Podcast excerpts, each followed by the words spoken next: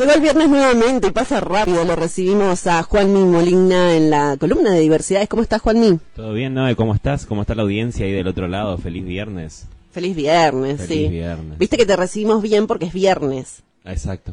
Entonces estamos todos contentos. Bien dormidos. Ah, También vos, sí. sí, bueno, ahí andamos. Bueno, hoy con muchas visitas. Hoy sí, hoy traje cola, hoy traje gente. Eh, bueno, está con nosotros Darío Rojas, que es director de diversidad y géneros acá de la Municipalidad de Puerto Iguazú. Y tenemos una visita especial. Está con nosotros la compañera Nazarena Fleitas, que es coordinadora de ATA Misiones y es responsable del área de diversidad dependiente del Observatorio Provincial de Violencias Familiares y de Género. Del IPEC. está, del IPEC. Ahí está. Buenísimo. Completamos. Así que nada, la- Hola Darío, Nasa, ¿cómo Hola, están? buen día, ¿cómo está la audiencia? De Radio Nacional. Así, ahí está. a ver, Todo bien, todo bien, hola, hola, hola. más cerca. Más cerca. A ver, ahí yo acomodo mientras. ¿A mí se me escucha bien? A mí sí. se te escucha Ah, perfecto. perfecto. Fuerte y claro. Bueno, la idea de hoy era más que nada comentarle un poco a la gente de qué viene esto de, de, de la marcha LGBT por el orgullo LGBT acá en la ciudad de Puerto Iguazú, que vamos a estar haciendo la segunda edición. Ya lo estuvimos adelantando un par de veces en la columna, lo mencionamos un montón, porque lo que queremos es justamente que la gente se acerque, eh, que se sensibilice con nuestras causas y bueno, y para eso invité a nuestros compañeros acá para que ayuden un poquito. La segunda marcha, que La tuvo segunda. modificaciones en el cronograma, en la organización, coméntenos eh, todo lo que se viene. Entonces, así nos preparamos. ¿Viste cómo modifica? Estuvimos hablando el viernes pasado con Sí. Juanmi, eh, cómo modifica nuestra cotidianidad, ¿no? Sí, tal cual, tal cual. Bueno, ante nada, bueno, muy contento de estar acá. Muchas gracias por la invitación. Re contento de participar acá. Gracias, Juanmi. Eh, orgulloso acá de estar al lado de un militante, de un ejemplar de la comunidad LGBT. Y como bien dijiste, Noelia, tuvimos cambio este año en la marcha. eh, por cuestiones del partido y otras actividades del municipio, que hay una maratón también ese día en la plaza. Entonces decidimos hacer una concentración en el hito a partir de las 18 horas hasta las 20 con música, con promotores de salud y una vez que termina que terminamos nuestra nuestra hora de, de warm up como dijo Juanmi hacemos la marcha hasta la Plaza San Martín donde ahí empieza el desarrollo de los shows de artistas locales provinciales y también de Brasil y Paraguay Internacionales. exacto Sí, Ah, estamos, bien. estamos a nivel internacional acá. Esto es un nivel internacional. Por supuesto. Igual tendremos que destacar que también, a ver, es nuestra segunda marcha, pero es nuestro tercer festival acá en Iguazú. Yo ya como que me, la- me, me apropio de la ciudad, ¿viste? Sí, Vengo sí. de allá para apropiarme acá. la verdad que es muy interesante poder visibilizar lo que es nuestras historias, nuestra vivencia en el interior. El interior tiene también que reflotar y también tiene que ser nombrado y tiene que ser visibilizado, porque si no todo quedamos en posadas, posadas, posadas, posadas. Estaría bueno también descentralizar la marcha de posadas y recorrer el interior.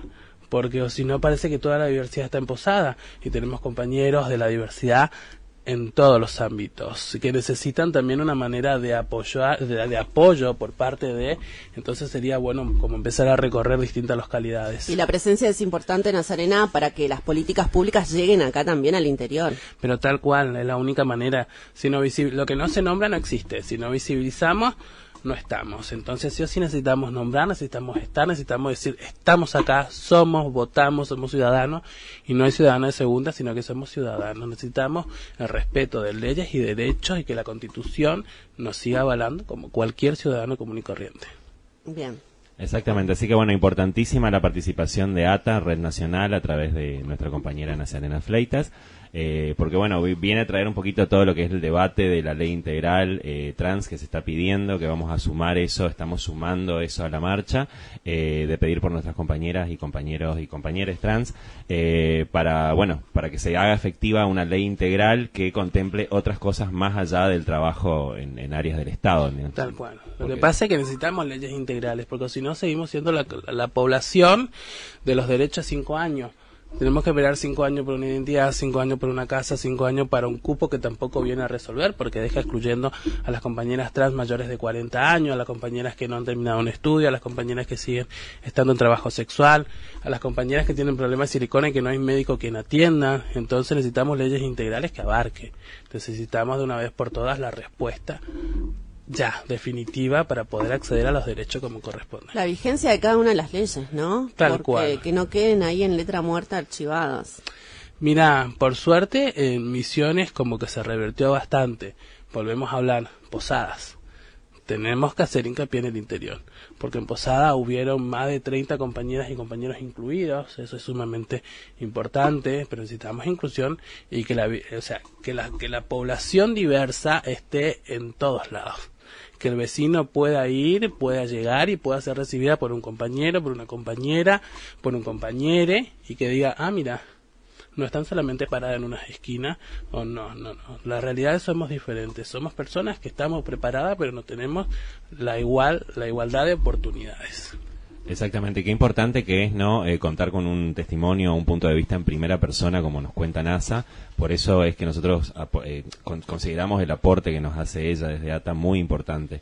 Eh, porque realmente son cuestiones que están o, se, no, no, tienden a visibilizarse siguen invisibilizadas, digamos, en, en lo cotidiano, eh, más que nada en el interior de la provincia, como así en el interior de todas las provincias de, Argentina. ¿no? Entonces, bueno, la, la, idea es poder llevar ese mensaje hasta el último y más recóndito espacio para que, bueno, la gente pueda sensibilizarse con esto que es real, que está pasando y que parece que, como no nos pasa a todos, eh, no le pasa a nadie y realmente no es esa la cuestión. Necesitamos más solidaridad, más empatía, porque todavía hay provincias que reprimen a compañeras por ser trans.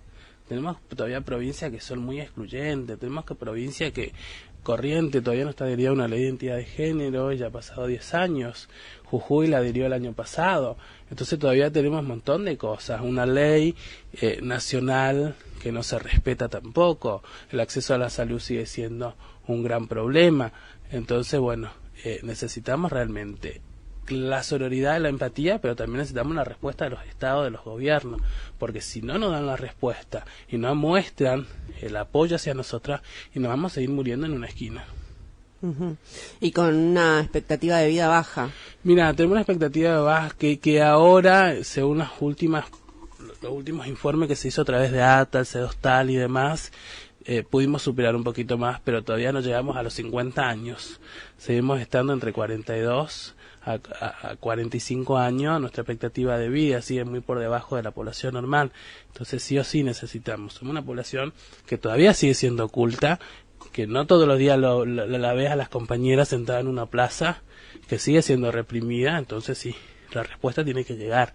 Tiene que llegar de manera integral porque si no llegamos, ayudamos a un sector y las otras compañeras que sigan estando en el mismo estado de vulnerabilidad. Claro. Bueno, es importante eh, comprometernos y que todos participemos de esta segunda marcha aquí en Puerto Iguazú, porque hay que celebrar la diversidad, ¿no? ¿Por qué ponernos límites? ¿Para qué? ¿No? Exactamente. Así que bueno, tenemos... Por eso hay que estar orgullosos. Exacto. Orgullosas. Estamos, estamos bueno, con, justamente preparamos esto del warm-up que decía Darío, vamos a hacer una entrada en calor, como, como sería en español, ¿no? Eh, con Ernesto Tosh, va a estar Pelado Rodas presentándose en lo que va a ser una, una suerte de sunset, ¿sí? una puesta de sol con música electrónica. Así que bueno, estamos pensando en hacer una actividad bastante integral también, como para atraer la mayor cantidad de personas, para que los vecinos de Iguazú puedan integrarse también con nuestra comunidad. Eh, y bueno, y eso es lo que, el, eh, tender ese puente, ¿no? Que como decía antes, también tiende a sensibilizar un poco las cuestiones y, a, mostrar lo que pasa del otro lado, que por ahí no lo estamos viendo porque no estamos eh, mirando hacia allá todo el tiempo, ¿no? Claro, aparte es una fiesta donde el vecino también se da cuenta que simplemente no somos objeto parado en una esquina o objetos sexuales, sino que tenemos arte, sino que tenemos humor, sino que somos más, más que una compañera parada en una esquina en la clandestinidad una noche. ¿Entendés? Tenemos voz, eh, tenemos un montón que demostrar. Lo que es la persona trans es arte, siempre lo fue, siempre fue una persona que nunca perdió el humor porque si no se moría. Entonces que el vecino también venga a compartir, que no se quede solamente en que, ah, no, mejor no me meto, mejor no intento, sino que sí, que se meta, que intente, que es necesario también que como sociedad nos involucremos. Porque es hora también de cambiar, porque vienen infancias trans que necesitan ser protegidas. Exactamente. Hay adolescencia trans que necesitan ser protegida y que también necesitan otra oportunidad que no sea solamente trabajo sexual, que tengan otra opción. Y tenemos vejeces que son marginadas y que son excluidas porque no hay lugares donde puedan ser eh, aceptadas para poder terminar sus últimos tiempos. Entonces el vecino tiene que saber que la violencia sigue y que necesitamos, porque si no nos ayudamos entre todos, todas y todes, y vamos a ir muriéndonos de a uno, es lo mismo que pasa con la violencia hacia las mujeres. Si vemos que a una vecina la están pegando y yo no me meto, entonces soy también parte eh, responsable y también soy cómplice porque escucho y no me meto porque no es asunto mío. Lo mismo pasa en la diversidad. Si vemos que a una compañera la están golpeando y tenemos que por lo menos de la esquina escondida llamar a una policía para que esa compañera no sea una estadística más en una página de alguna organización social por una estadística de muerte.